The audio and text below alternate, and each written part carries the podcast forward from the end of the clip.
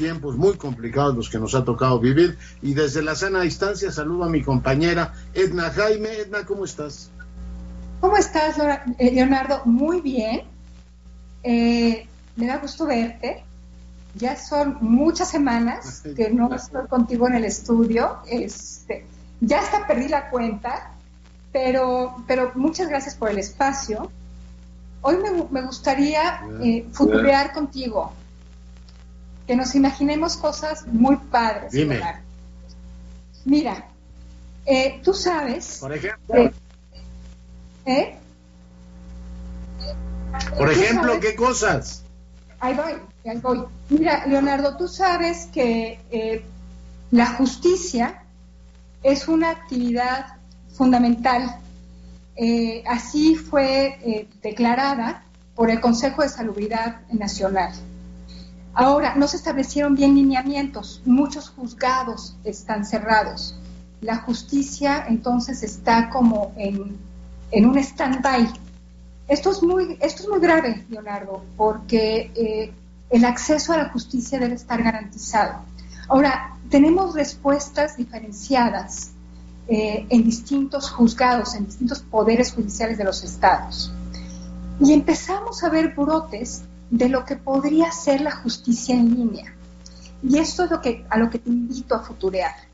La justicia en línea que pudiera derribar barreras de acceso me parece de lo más prometedor. Estamos lejos, pero te voy a decir que en todos los tribunales de justicia, los poderes judiciales de este país, estamos viendo ya algunos avances en materia tecnológica. Eh, por ejemplo, Leonardo, hay algunos estados que ya cuentan con expedientes electrónicos.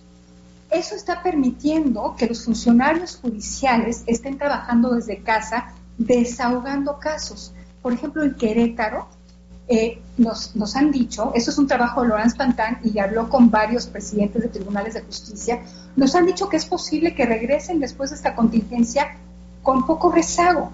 Habrán resuelto muchos casos porque cuentan con los expedientes electrónicos. Hay otros casos donde, ¿eh? donde hay ya tribunales virtuales. Esto, esto quiere decir que no solamente se puede revisar un expediente, Leonardo, sino que se pueden eh, eh, presentar promociones o demandas, lo que es una buena noticia. Esto requiere de una firma electrónica y para obtener la firma electrónica se requiere que la persona se presente. Pero, por ejemplo, el Estado de México está habilitando citas por videoconferencia para poder otorgar esta firma electrónica, lo que me parece fantástico.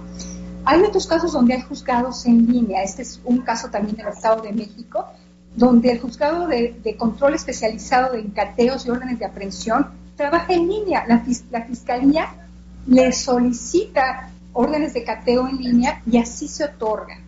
Y tenemos también otros temas de audiencia en, línea que representan otros retos.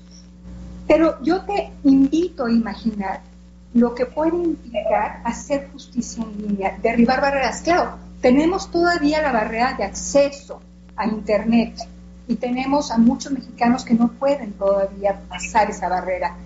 Pero, pero creo que es prometedor, Leonardo, pensar que el acceso a la justicia se puede facilitar con la tecnología, que hay un debate que antecede a esta crisis eh, sobre, esta, eh, sobre la discusión de la justicia en línea. Eh, su representante más importante es Richard Susskind, que escribió un libro sobre cortes en línea el acceso a la justicia.